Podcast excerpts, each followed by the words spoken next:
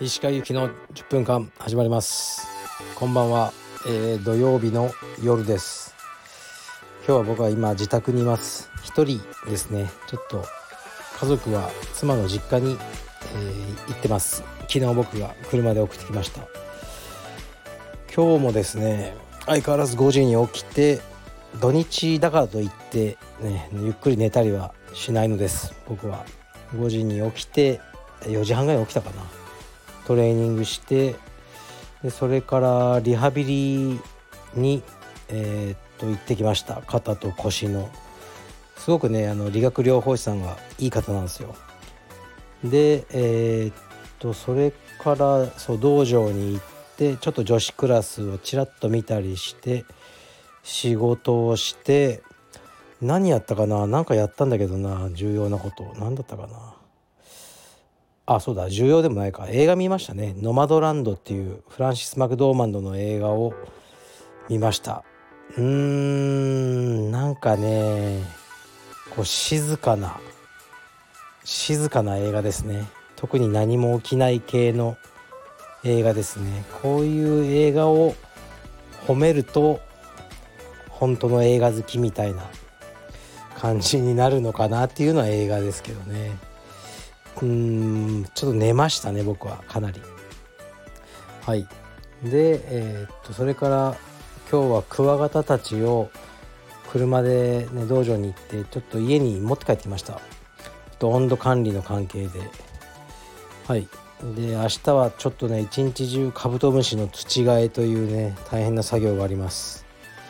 はいそれではレターいきます2つだけですね。石川先生こんばんは。先日の放送で「かっこスタッフは最後は独立するしかない」かっこ閉じとのことでしたが私の知る限り自らの力で独立した選手は細川さんと岩崎さんしかいないと思います。この2人の独立にあたって何か手助けをしてあげたりしたのでしょうか？ってことですね。うーん。まあ玉木剛もそうじゃないですかね。え、っと細川君はねあの今別の道場やってますよねホーミー。だからあの僕が手助けするわけがないじゃないですかまず。であとは岩崎は、うん、手助けっていうか、まあ、お金とか貸してもよかったんですけどあえてもう全部自分でやれっていうふうに言ったんですよね。はい。でそれが本当に良かったと思ってますね。でもあいつの場合はいろいろ聞いてくるんですよ。で聞く必要ないことも聞いてくるからやっぱり僕は答えますね。別にあのあいつがねその道場を作る時のパンフレットとかそんなに僕に全部ねチェックをあのお願いする必要もないけどやっぱり聞いてくるからてか聞いてくれるっていうか僕は嬉しいですしね答えるっていう感じですよね。この間はね電話があってお尋ねしたいことがとか言って「なんだよ」って言ったらなんかすごいことでも起きたのかと思ったらあの何ですかドンマイ川端さんの YouTube 僕はまあ見てないんですよ内容は。それで小道具としてなんかこうブラジャーが出てくると。でそれはこのカルペディエム的に大丈夫でしょうかって。あったので まあ別にいいと思うよとお前ブラジャーつけてはねえだろうなって言って「いやつけてはません」みたいなこと言ってましたけど。まあ別にいいけどお前のことを憧れてるキッズとかそのキッズの親御さんががっかりしないようなところまでにとどめておけよって言いましたね、まあ、それが僕の基準ですね。うん。はい。だからまあ手助けというかね岩崎はまあ今度会いに行きますしね来週。あのそういうことしかできないですがやっていこうとは思ってます。はい。次のレターいきます。えー、っといつも楽しく聞いています。質問があるのですがカルペディエムは他の道場のような入会キャンペーンはなぜしないのでしょうか？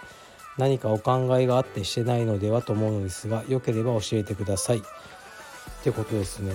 いやしてますよ。結構。うん。あのしてますよ。結構みんな支部で。今青山はしてないんですけどこれほんといいタイミングで昨日僕はちょっと撮影をしてですね。えー、私自らモデルとなり4月1日から一応キャンペーンやります。まあねキャンペーンってねちょっとやりづらいんですよ今の時期。なんかやっぱりあ飲食店で自粛とかいろいろ言われてる中でうんさあ、ね、キャンペーンだって僕はちょっとやりづらいなと思ってるんですですからちょっとね控えめなのをやります。4月1日から青山でやるですね。まあそれもうん。で今新しくねうちにこうスタッフとして加入してるえー、っと白帯のえー、っと時藤飛鳥ですね。飛鳥は広告代理店にいたんですよ。だからそういうの詳しいんですね。あいつがいろいろね仕掛けてるんですよ。あのなんだっけ Google なんとかとかとか。僕もよく分かんないですよ。だから飛鳥に全部その4月1日からのキャンペーンの量を作れって言ってやってるんですよね。なんか結構楽しんでやってるっぽいしあの指導とかできないじゃないですか。だからねいつもスタッフに言うのは居場所を作れと。自分がいなくなったら困るっていう状況を作れと。じゃないとクビにするぞって言って。まあそれでねクビにしたりはしないんですけどね。で飛鳥は3月の頭ぐらいから入ってで4月の終わりまでにお前30人新規入会がなかったらクビだってこう冗談で言ったんですけど。もうね15人そう3月はねこのコロナ禍にかかわらずキャンペーンもやってないのに今のところ15名ぐらい入会があったらしいんですよ。だからあと15名で彼の首の皮つながりますね。どうなることでしょうか。でキャンペーンに関して言うと、まあ、やりたくはないんですよね。やったらブランド力落ちることはみんな分かってるじゃないですか。そんなエルメスとかルイ・ヴィトンとかセールしないじゃないですか。だからみんなプロパーで買うしだから本当は道場もやりたくないんですね。どの道場も。でもやっぱりね特に道場を作って最初っていうのはやっぱキャッシュがいるんですよね。いろいろ道場を作ってお金ね何千万か何百万かかかってでもね家賃も普通にかかるしでも会員さんまだねいない。もうここはね背に腹変えられないんですよね。だからいろんなキャンペーンをやって最初のね生徒さんの数をもう一定数いないと困るっていうのはありますよねでうんまあ僕はというと一つ基準があって今普通に通ってくださってる会員さんが一番大事ですよね。でその人たちの気分を害するようなキャンペーンをやりたくないっていうのがあるんですよね。だから1ヶ月間道場無料とかしちゃうと新しい人に今普通に1ヶ月間お金払ってきてる人は気分悪いですよね。だから僕はそっちの方を結構気にするんですよね。結構考えすぎちゃうんですよ紹介キャンペーンとかも僕僕だったらちょっとね嫌なんですよぼなんかね紹介することによって何かもらえるから友達を連れてきたとかなんか思われたくないな自分がとかその友達に対して。言ってる意味分かります？お前俺を入会させたらお前の1ヶ月分が安くなるから俺を誘ったのかみたいな思う人はいないと思うんですけどね。ちょっと僕そういうの考えすぎちゃうんでキャンペーンやってないんで青山はね4月からこれやるんですよ。基本的に入会金無料とかはほとんどやらないんでえー、っと入会してくださった人にオンラインストアでの1万5,000円分のクーポンをプレゼント。これだけを4月の1ヶ月間やろうと思いますね。はい。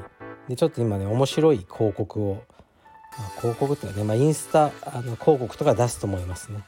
あのアスカに予算は10万円だって言ってそれで広告をいろんなところに出せって言ってやるんであの彼が何かやるんじゃないですかね。まあ楽しんでやりたいと思います。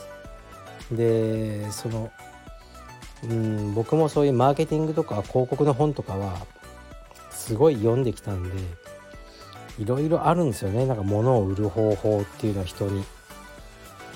あるじゃないですか。同じね缶なんか、まあ、コーヒーでも普通のコップに入れたら2300円しか売れないけど、まあ、すごくなんかおしゃれでね。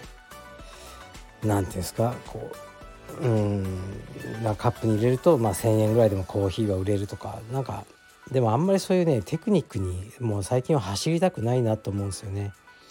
この間ちょっと整骨院に行ってみたらそこの人がまあそういいし良かったんですけどこうこうこうこうですって言ってこれ何回パックだとこうもっとあれですってでさらにこれこうだと VIP 会員でこうとかそうすごくもう営業がすごかったんですよでよく聞いてると隣でもやっぱやってマニュアルでやってるんですよね。こうこういうふうに売れってやっぱ言われてるんでしょうね本部でなんかねかわいそうだなと思ったんですよねそういうことばっかり。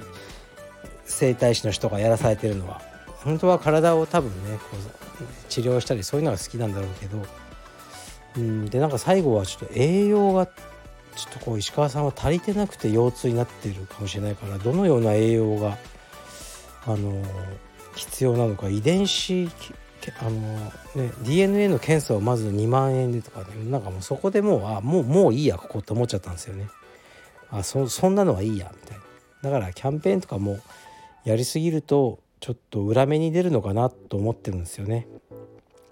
はい。まあもちろんねこれはもうビジネスなんでそのそういうのも必要なんですけどうーんなんかねビジネスになりきれないっていうのがあの充実に関してはあるんですよね。僕にとっては青春であり自分の人生の何て言うかな情熱を傾けた唯一のものであるのであんまりねだから結構悩んでるんですよね。いつも商売商売したくねえなとはいえ商売だしなみたいな。だから充実じゃない商売をやって思いっきりそこでもう100%ビジネスライクになんか仕事してみたいなとかたまに思いますね。はいというわけで、えー、今日は土曜日の夜ですが今からカブトムシの土を変えます。はい、えー、では失礼します。